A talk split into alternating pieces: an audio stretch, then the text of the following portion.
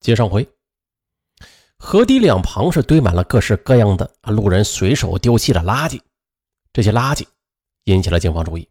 啊，不是，这准确的说啊，是这些垃圾中有两种物品是引起了民警的特殊关注，因为这两种物品它比较新一点跟那些被雨淋过的有泥巴的垃圾有着明显的区别，那就是一个女士的钱包。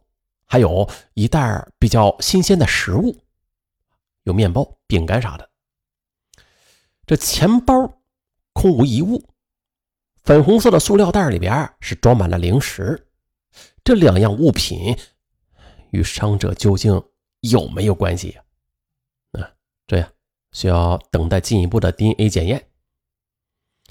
新物证的出现也让警方看到了一丝希望。这塑料袋中。总共是有八种食品，食品上面有标明的生产日期，生产日期和案发的时间比较接近。再就是，在粉红色的塑料袋上还印有一个超市的名字。这家超市在汕头市内共有六家分店。塑料袋内共有八种不同的零食。那根据已有的线索，警方就想到了一个办法。通过这个袋子，看看能不能找到与被害人身份信息相关的一些东西。那如果能够确定啊，这购物袋所在超市的位置，那么受害人他很可能就是在超市的周围居住。于是啊，在对几家超市分店进行走访调查之后，民警发现了一个规律：这塑料袋里的零食，在这家超市并不是单个标价出售的，而是。相同价格的食品混在了一块，而每家分店出售的零食种类也是有差异。嘿，民警抓住这个特点，就决定啊，呃，用这个特点尽快的缩小排查范围。于是，在对几家超市进行了逐一走访之后，民警锁定了位于汕头市澄海坝头的一家超市分店。这家饭店中共有六种食物。与塑料袋中的食品是吻合的，因此警方就据此推断，这被害人就在这个超市的附近活动。与此同时，DNA 的检测也是有了结果，技术人员在现场发现的钱包和塑料袋上提取到了与伤者相吻合的 DNA，这就是表明这两样物品是伤者曾经接触过的。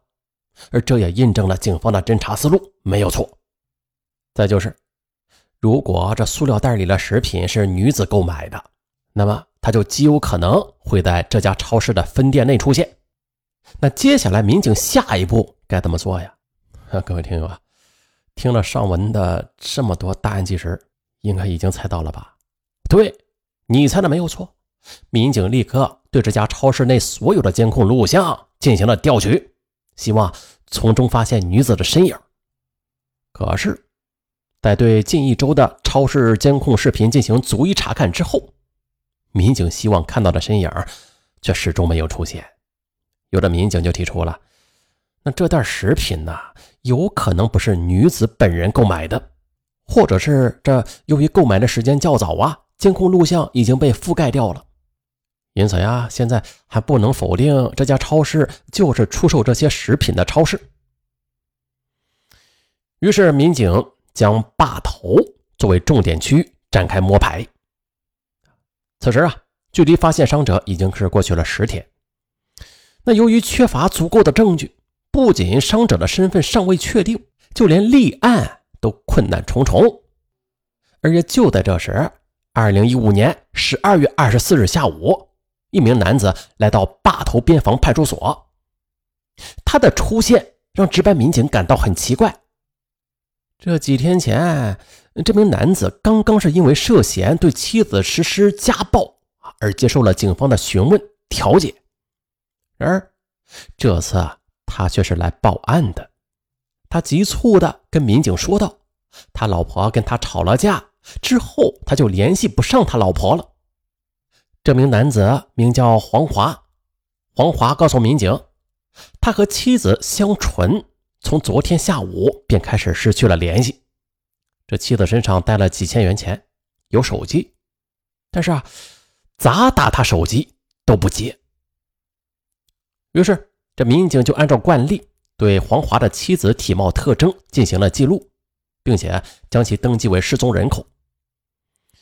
警方还特别提醒黄华要保持这个手机畅通啊，以便随时能够联系到他。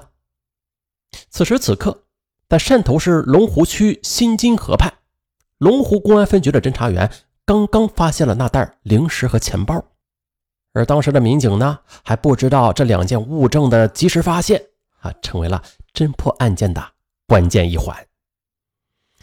经历了近十天的救治。受伤女子始终是处于昏迷状态，而且啊每况愈下。另一方面，警方虽然是没有在超市监控中发现女子的身影吧，但还是啊依然坚定侦查方向，围绕着坝头镇展开了调查。为了确保万无一失，民警再次来到坝头边防派出所调取近期的失踪人口记录。又根据伤者的穿着和体貌特征进行对比，啊，再次进行比对的时候，还是没有发现能够与受害人吻合的信息。这坝头派出所近一个月内共有五宗失踪人口记录，仅从这失踪人员的特征来看吧，全部都被排除了。民警仍然不死心。对每一宗失踪案的报案人呢，是进行了电话核实。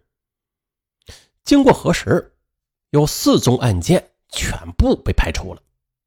剩下的一个叫黄华的人，他报案后称啊，他老婆跟他吵架以后就没有再回来。民警就注意到，这起失踪案的报案时间刚好与受害者被发现的时间为同一天。报案记录显示。那是二零一五年十二月二十四日，他向派出所报案说这妻子失踪了。失踪时身穿红色的裤子，啊，这跟伤者的裤子却并不相符，因为伤者穿着的是绿色的裤子。当警方想要联系报案人进行核实的时候，哎，却惊讶的发现呢，这黄华的电话却一直处于停机状态，这让警方感到有一些诧异呀。因为，如果说有亲属失踪了，那留在公安机关的电话就一定会保持畅通的呀，并且警方已经提醒过黄华，要他保持手机畅通，方便能够及时的呃联系到他。正当侦查员对此感到疑惑的时候，坝头派出所的民警蒋俊却向侦查员反映了一个情况，说。二零一五年十二月二十二日夜，一名女性群众报警说她被老公打了。边防派出所民警接到报警之后，立刻组织人员出警赶赴现场。这报案人名叫香纯，贵州人。报案时情绪很激动，声称她的丈夫殴打她，并且抢了她的钱。她刚发的工资两千多呢，都被她丈夫给抢走了。见到报案人之后，民警跟随她去了她居住的出租屋。她老公当时没有在家里。这报案人呢，拿了她老公的照片给民警看。报案人说，她是被这个男人骗来的。这个男人呢，经常的打她，还抢她的钱去赌，而且啊他还经常打她七十多岁的父母。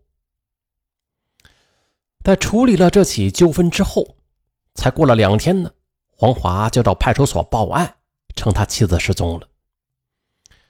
而让办案民警兴奋的是，这出警时民警佩戴的执法记录仪，把整个纠纷的过程全部的都记录下来。